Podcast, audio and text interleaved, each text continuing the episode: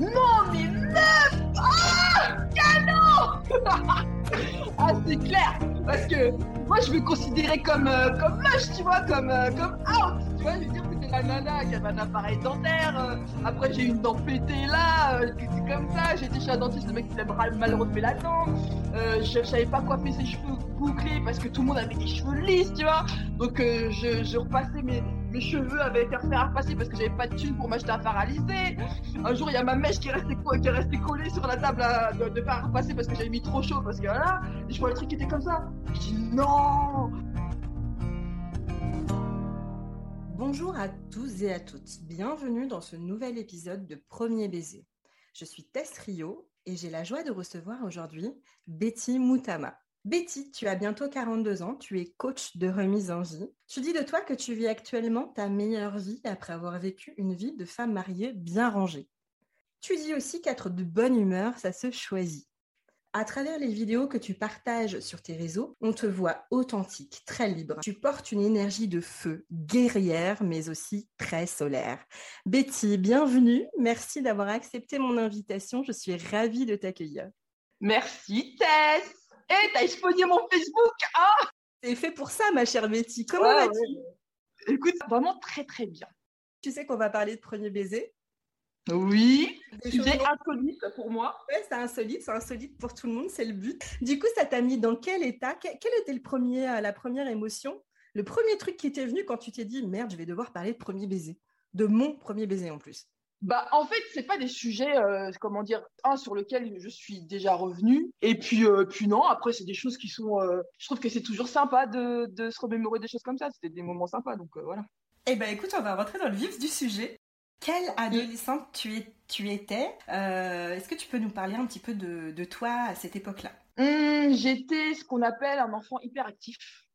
Donc, du coup, je rentrais dans aucune case. J'avais des problèmes bah, à l'école pour me poser. J'avais des problèmes pour, euh, bah, pour apprendre ce qu'on me demandait parce que, en fait, euh, je sais pas comment dire ça. J'étais quelqu'un qui était attiré par tout, sauf parce qu'on devait m'imposer à l'école, en fait. Et il y a un moment donné, bah, j'ai été cataloguée comme euh, une bonne à rien. Et en fait, quand on vous catalogue en tant que bon à rien, bah, on n'attend plus rien de vous. Et du coup, bah, vous avez euh, tout le temps pour visiter le monde. Moi, mon école, ça a été la vie. Et c'est vrai que voilà, je suis une bonne, euh, voilà, je suis une nana qui aime bien, qui est curieuse des situations, qui est curieuse des gens, qui aime observer. Je pouvais sécher les cours et rester dans une station de bus à regarder les gens pendant des heures. Mais c'est vrai que j'ai, moi, ma mère a eu beaucoup de mal à me gérer. Mais du coup, quand on est hyperactif, qu'on voilà, qu'on passe son temps un petit peu à observer le monde, qu'on rentre dans aucune case, est-ce que les garçons adolescents, c'est quelque chose qui, qui, qui... À partir de quand ça a commencé à t'intéresser? J'ai commencé à faire des crêpes pour un mec qui s'appelait Michael en CE2. Après, je me rappelle que j'avais un amoureux en maternelle aussi. Et puis, euh, et puis après, voilà, c'est des- je crois que c'est des discussions de copines qui font que tu te pousses à, à t'intéresser à ça. Mais ça vient pas de, ça vient pas de soi. Ça vient pas de, enfin, moi, en tout cas, c'est pas venu de moi, c'est venu d'interactions avec d'autres petites filles qui font qu'à un moment donné, tu pars parfois dans l'imaginaire et puis après, euh, t'as la découverte de ton corps, les seins qui poussent, tu vois les garçons qui se regardent d'une manière différente et puis tu cherches aussi de l'attention et puis c'est vrai qu'après, euh, je trouve que les parents, enfin en tout cas moi, ma mère, elle en a pas parlé beaucoup. En revanche, elle m'a mis en garde comme si les garçons c'était des, euh, mauvaises personnes. Du coup, quand on est, dans ce cadre-là, euh, comment on, se familiarise avec sa féminité, justement les seins qui poussent, hein, l'adolescence qui commence à, faire qu'on devient entre guillemets sexué, quoi?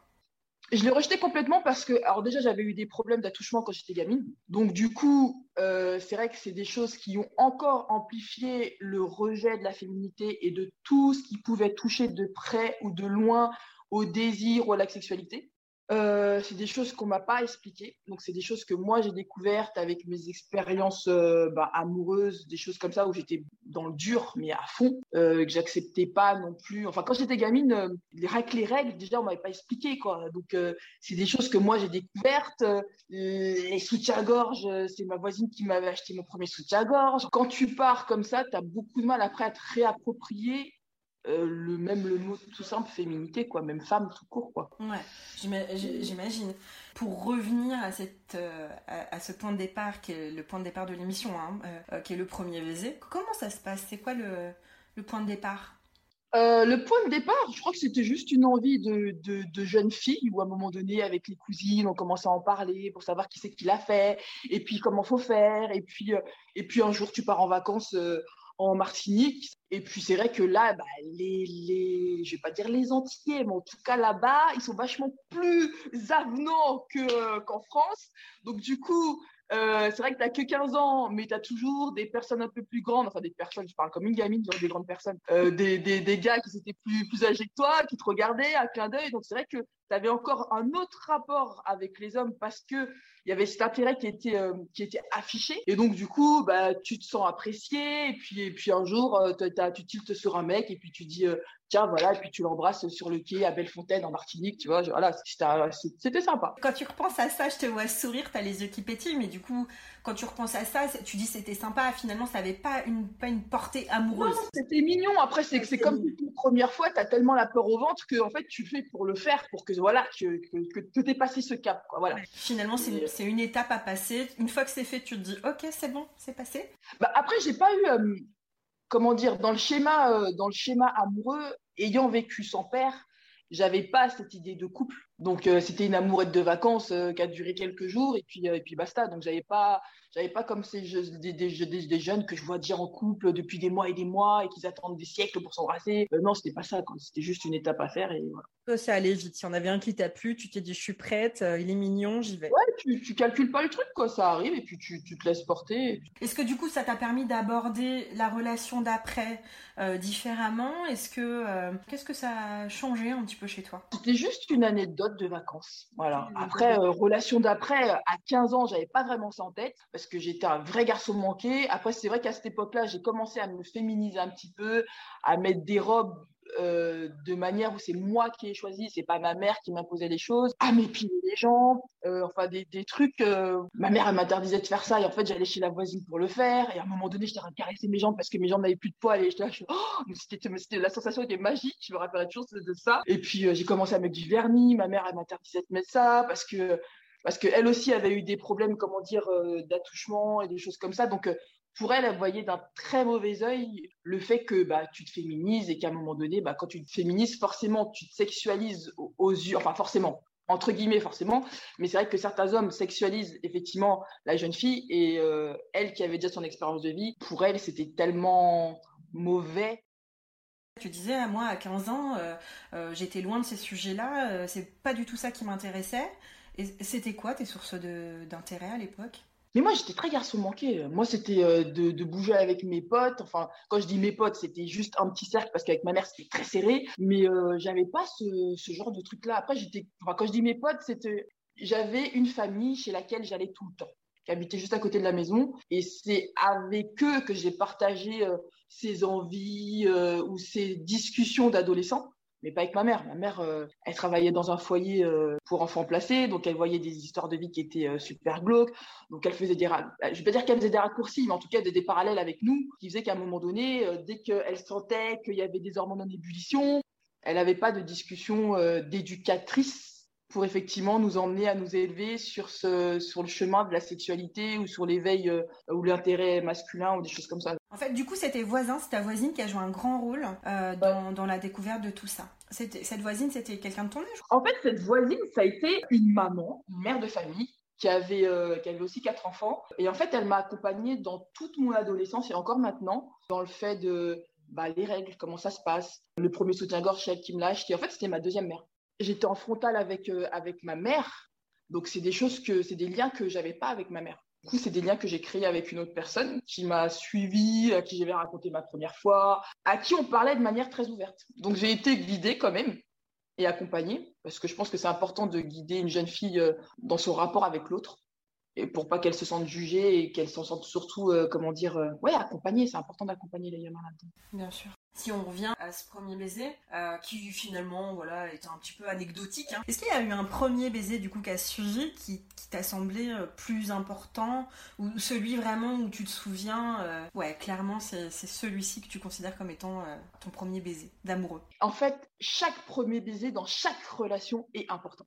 Donc pour moi, j'ai pas un qui m'a marqué plus que l'autre, mais c'est vrai que le fait d'aller embrasser quelqu'un pour la première fois, pour moi, c'est un premier baiser en soi. Moi, je te vois là euh, très, euh, très dans ta féminité, très assumée, très libre. Il s'est passé quoi entre euh, la jeune femme de 15 ans qui était pas du tout féminine et la femme que je vois aujourd'hui? J'ai l'impression qu'il y a eu un, un, revirement à 365 degrés. Qu'est-ce qui s'est passé pour que tu prennes en main ta féminité comme ça? Comme je te disais, j'avais tout rejeté en bloc. Et après, c'est vrai que quand tu as des histoires glauques, entre guillemets, d'attouchement sexuel dans l'enfance, tu génères aussi des comportements qui sont pas sains. Et donc, du coup, euh, je me suis retrouvée dans des relations ultra toxiques, hyper euh, destructrices. La féminité n'avait rien à voir avec ça. C'était juste, effectivement, tu rencontres des personnes, tu te mets avec. Et puis, c'est en vivant des choses que tu comprends certaines choses. Tu es aussi, comment dire, euh, pas apte à faire des choix en conscience. Donc, ça veut dire que tu as des personnes qui vont, je vais pas dire te manipuler, mais en tout cas te pousser à avoir certains comportements. Et c'est mine de rien, même si c'est toxique et même si c'est glauque et malsain, au travers de ces relations-là, j'ai aussi trouvé ma féminité, en fait. Parce qu'ils m'ont appris ou montré une facette de la féminité. Elle n'était pas forcément saine parce qu'elle n'était pas choisie par moi, mais subie.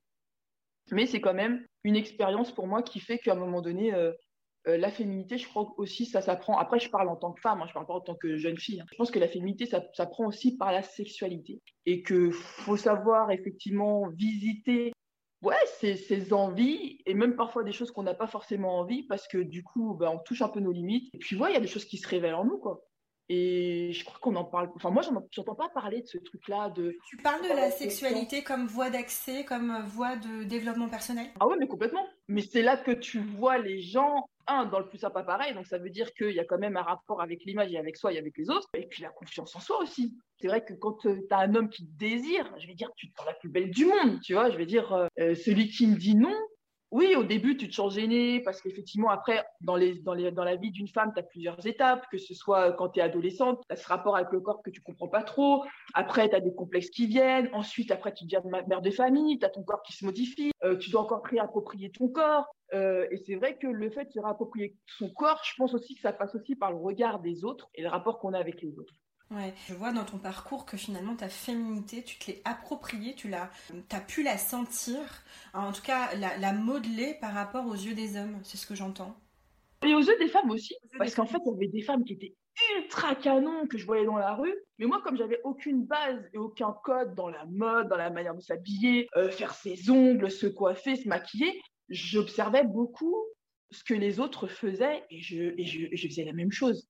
Et après, il y a un moment donné, à force d'essayer, de tester, et puis avec la maturité, tu vois qu'il y a des choses qui te vont mieux, qui te vont, qui te vont moins bien, donc tu commences à faire des choix, tu vois. Mais sinon, c'est juste à un moment donné, euh, ouais, tu, tu, tu, recopies, quoi. Tu sais pas comment te maquiller. Aujourd'hui, tu vas sur YouTube et puis tu regardes et tu es là chez toi, tu vas nulle part, mais tu es en train d'essayer un truc, quoi. Et c'est comme ça que j'ai j'ai euh, appris. C'est pareil, même pour les, les tenues vestimentaires. Aujourd'hui, quand on me voit très féminine avec des talons et tout ça, mais c'est parce qu'en fait, j'ai adopté, en fait, comment dire, des, des tenues où j'étais pas capable de les porter dans mon quotidien, dans mon environnement habituel, et je vais les mettre dans un endroit où on me connaît pas.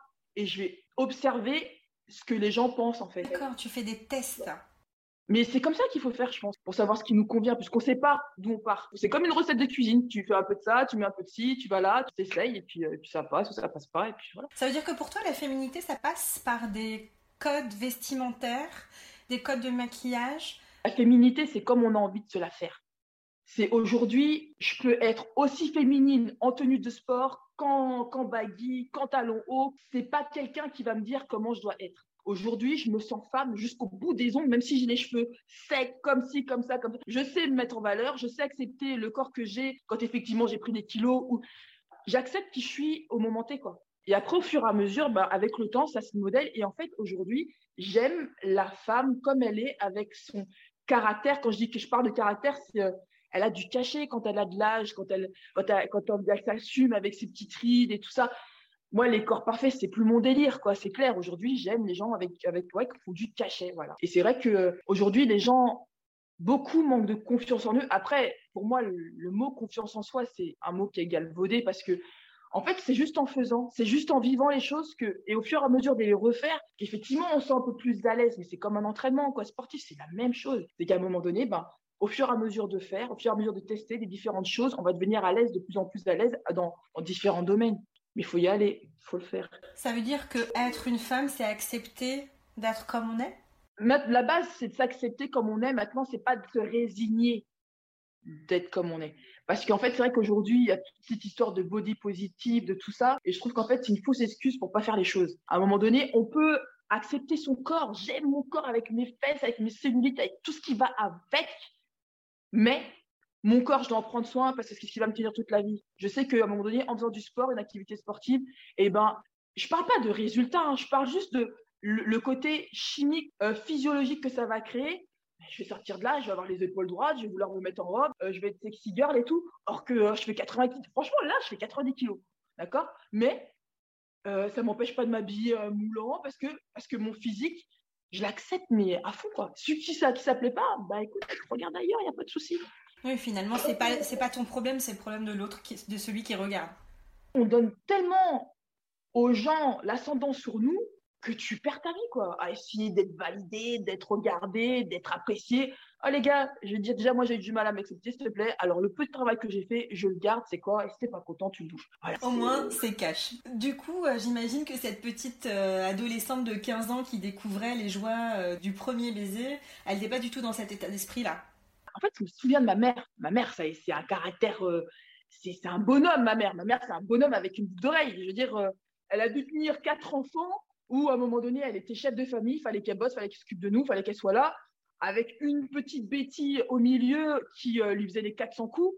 J'ai été élevée à la dure. Et c'est pas plus mal. Mais c'est vrai qu'aujourd'hui, quand je regarde mon passif, c'est vrai que j'ai été aussi très castratrice dans ma manière d'être avec, euh, avec les hommes, ça c'est clair et net. Parce qu'effectivement, j'avais été élevée par une femme de tête, donc j'avais toujours ce truc euh, très bourrin que j'avais comme caractère, que j'ai toujours d'ailleurs, mais que j'ai su adoucir avec le temps. T'es maman solo, t'es une femme de caractère? La façon d'éduquer tes enfants ressemble à celle de ta mère ou pas du tout? Absolument pas. Parce qu'en fait, au fur et à mesure de travailler sur soi, d'avoir des lectures, au-delà d'avoir des lectures, c'est de prendre conscience de certains comportements qu'on peut avoir. On diabolise la sexualité alors que ça fait partie de la vie. On diabolise la féminité alors que ça fait partie de la vie. Et le seul but, c'est quoi? C'est d'accompagner nos enfants de manière à essayer de ne pas les juger et à essayer qu'ils fassent leur identité parmi tout ce, ce brouhaha qui, qui a dehors dans la société, dans les médias, sur les réseaux sociaux, sur les familles hypersexualisées, sur des nouveaux codes qui sont plus des codes parce qu'il n'y a plus de valeur, parce qu'il n'y a plus de respect. C'est de pousser l'enfant à essayer de faire les meilleurs choix. Parce que c'est pas le but euh, à un moment donné qui, qui comment dire, qui vous fuit. Le but, c'est qu'il fasse les bons choix parce que dire, il suffit qu'il passe la porte.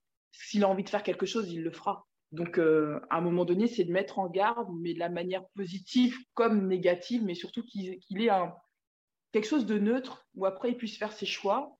Et après, on en discute parce que c'est vrai que les choix d'un enfant, bah, ils sont pas vraiment, ils sont, ils sont influencés, comment dire, par ce qu'il y a autour de lui. Donc, ce qui vient autour de lui devient sa référence à lui, alors que ces références-là ne sont pas bonnes. Donc, il y a des fois, il faut savoir avoir euh, la pédagogie euh, sans partir dans des jugements, sans partir dans des engueulades pour dire, ouais, ce que tu fais, c'est nul. C'est de prendre les choses calmement et puis, ça met du temps. Hein.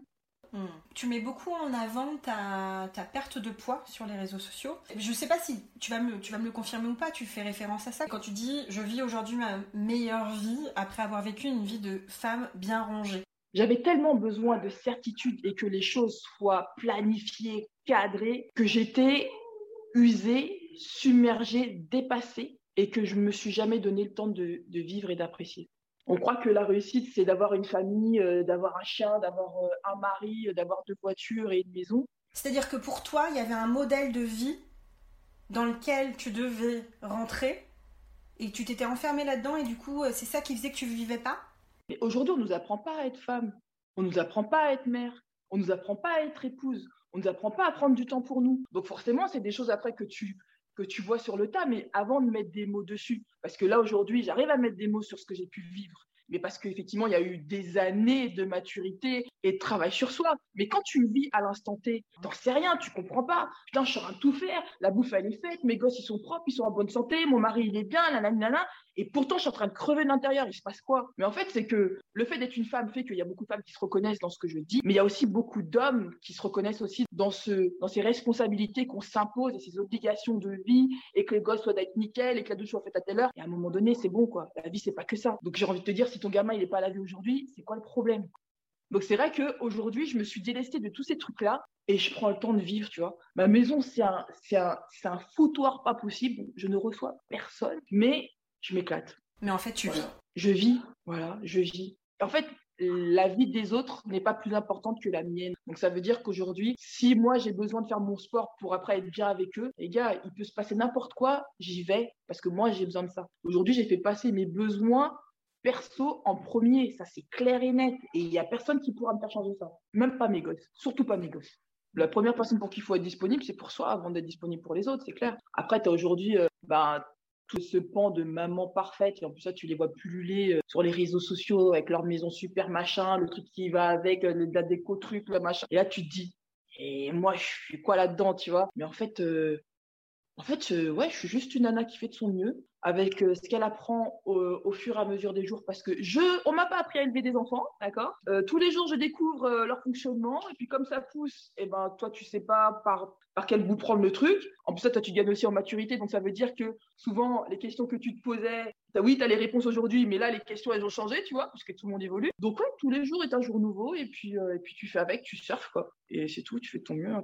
Sur les réseaux, tu partages euh, souvent le matin des vidéos euh, hyper vitaminées, ça donne la pêche. Tu dis que le bonheur, ça se choisit. Comment ça choisit le bonheur?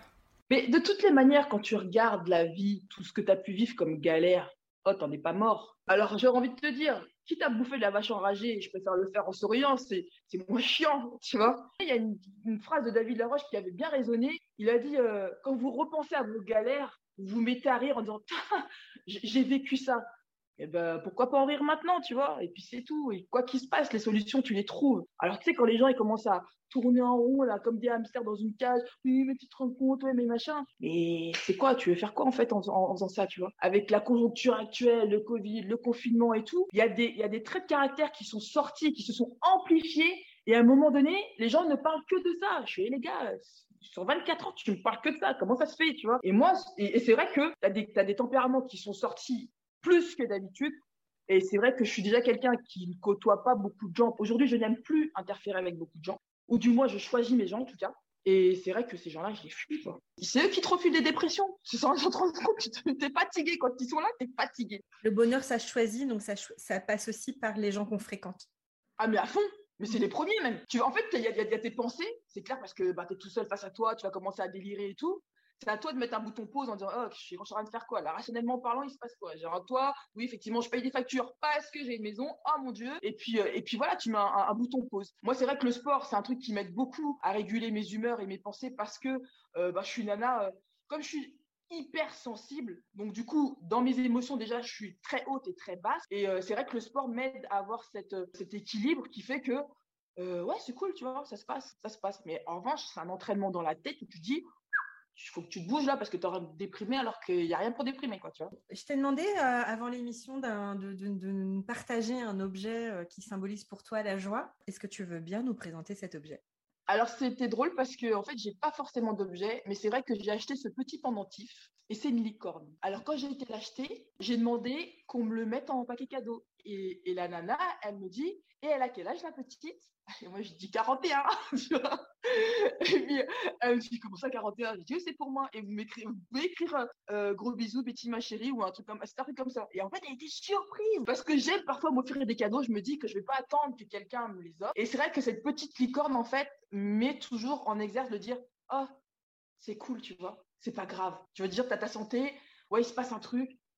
Tu vois, ce que j'aime aujourd'hui, c'est de la légèreté. J'aime avoir de la légèreté, même dans les pires galères qui me recentre à chaque fois. Voilà, c'est il y a un truc qui me pique. Ok, d'accord. Je suis là en train de trifouiller mon truc et ça me recentre tout de suite. C'est bête, hein, mais c'est sympa, c'est efficace. Finalement, c'est pas très sérieux tout ça.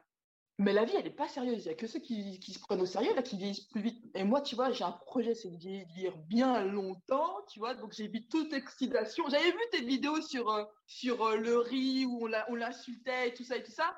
Et c'est vrai que c'était juste le truc physique en me disant ouais, mais en fait, euh, tout ce qui oxyde, qui stresse, qui est négatif, qui est mauvais, tu vois, machin, c'est pas, pas mauvais, mais en tout cas, ouais, peut abîmer, tu vois, mais c'est clair, je fais super gaffe à ça, quoi. Donc, euh, pour une colérique profonde, je peux te jurer que j'ai appris à inspirer, expirer, tu vois, et zen, tu vois. Donc, ça, c'est ta recette de je, me recentre. Tes sources de joie, tu l'as évoqué en, fil rouge hein, tout au long de l'émission. Qu'est-ce que tu fais pour te mettre en joie? Donc j'ai compris qu'il y avait le sport qui te permet de te rééquilibrer. Franchement, la joie, je crois que c'est un mot que je n'utilise, mais alors jamais.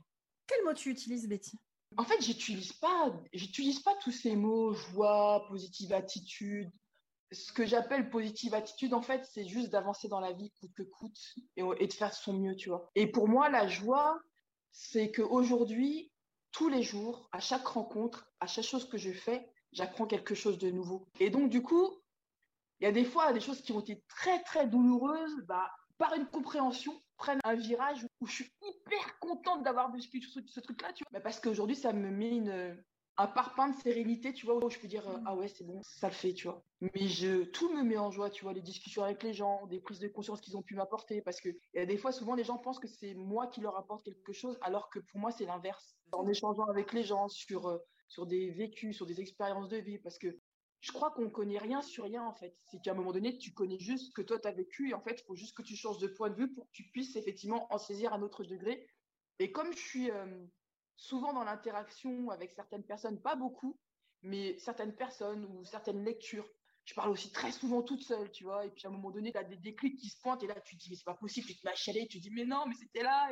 Hein. Mais c'est pas la joie euh, être contente, c'est vraiment euh, de comprendre et d'avancer dans la vie, quoi. Je partage ton point de vue. Pour moi, la joie n'a rien à voir avec la positive attitude, ce qui peut paraître en plus très, très fabriqué finalement. La joie, non, c'est une vérité de, du moment, de ce que tu ressens quand tu regardes en arrière jusqu'à cette adolescente, cette jeune femme en devenir plutôt masculine, quel regard tu poses sur ton parcours? Le mot que j'ai envie d'employer, c'est juste. Il était juste. Parce qu'en fait, quand tu regardes, quand tu essaies de mettre de la compréhension, parce que ce que je reproche un peu dans le développement personnel, c'est qu'on veut tout le temps essayer de tout comprendre. Et en fait, il y a un moment donné, il faut juste prendre le pulse, tu vois. Et puis, c'est à la fin que tu sauteras ta réponse, tu vois.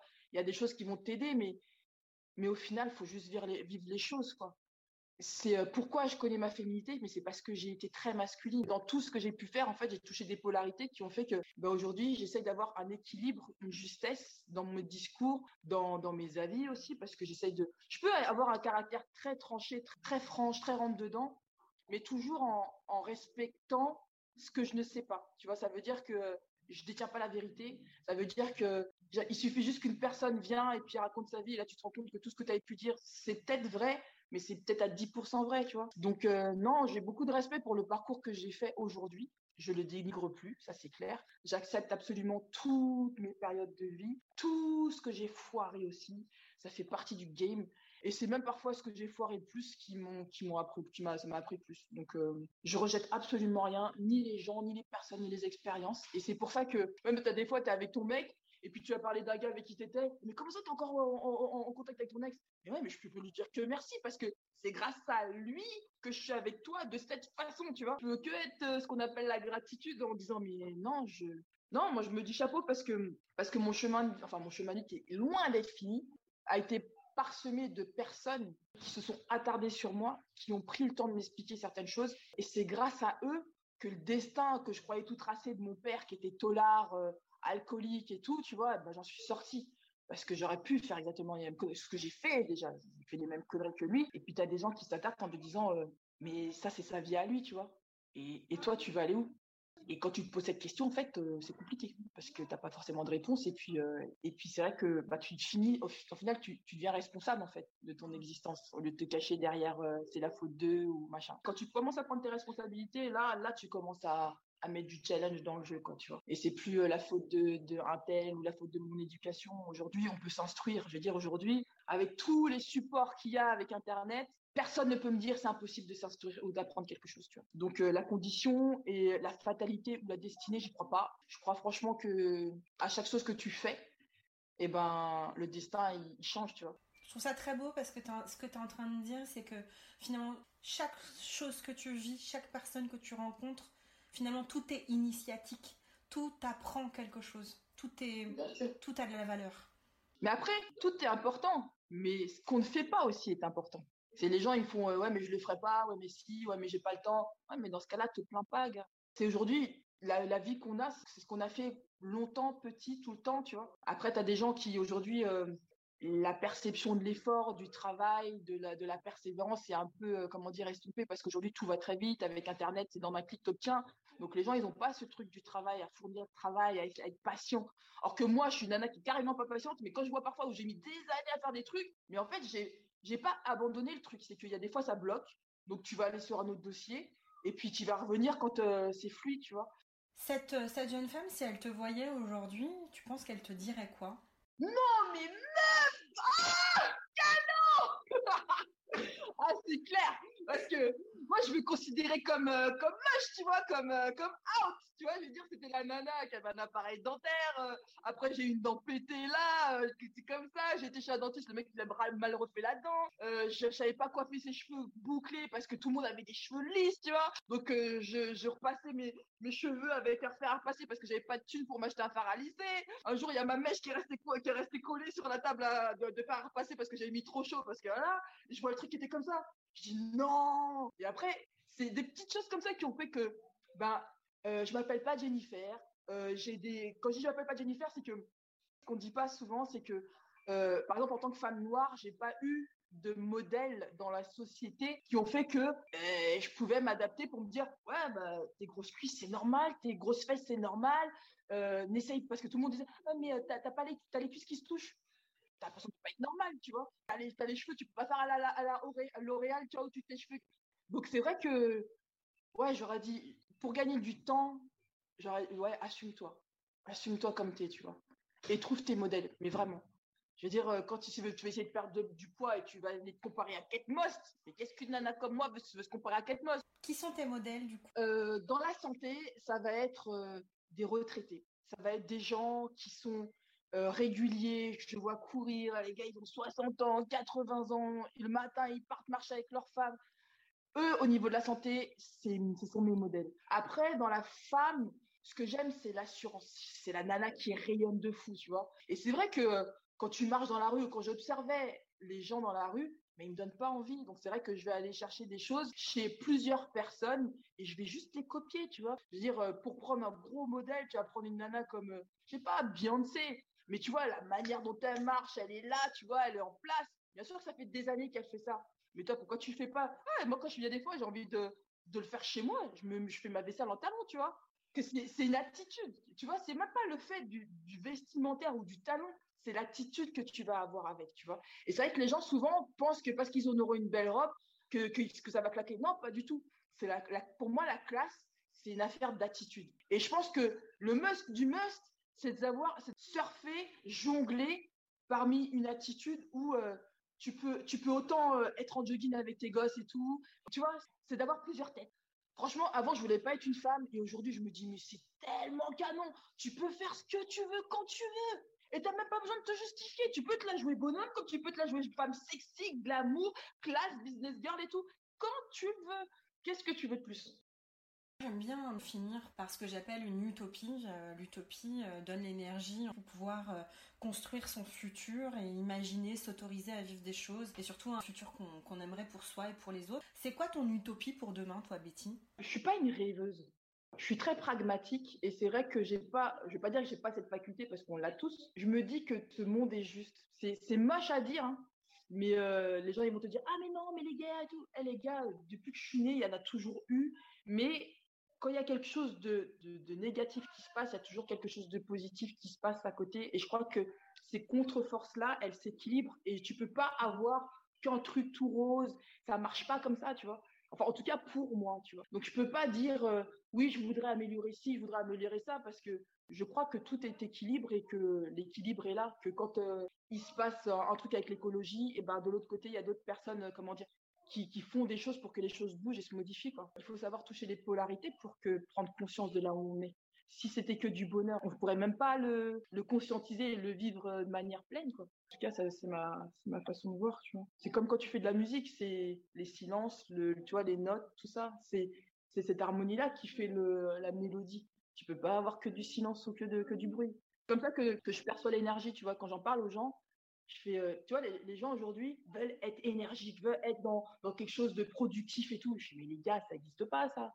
Tu vois, c'est la vie, c'est un électrocardiogramme, un, ça, descend, ça monte, et il faut l'accepter. Tu vois, c'est comme ça. Moi, quand je vois les gens qui sont hyper actifs sur les réseaux sociaux, je me, je me dis, mais, mais à quel moment ils se respectent, eux, tu vois, pour, euh, juste pour se poser? Donc, euh, après, chacun fait ce qu'il veut, tu vois, je suis pas dans le jugement ou quoi, mais, mais ouais, je crois qu'à un moment donné, il faut savoir assumer ses besoins, tu vois, et pas de rentrer dans, dans une dictate euh, d'algorithme de vie, tu vois, comme Facebook, comme tout ça. Parce que moi, même ces derniers temps, je m'étais un peu coupé des réseaux sociaux.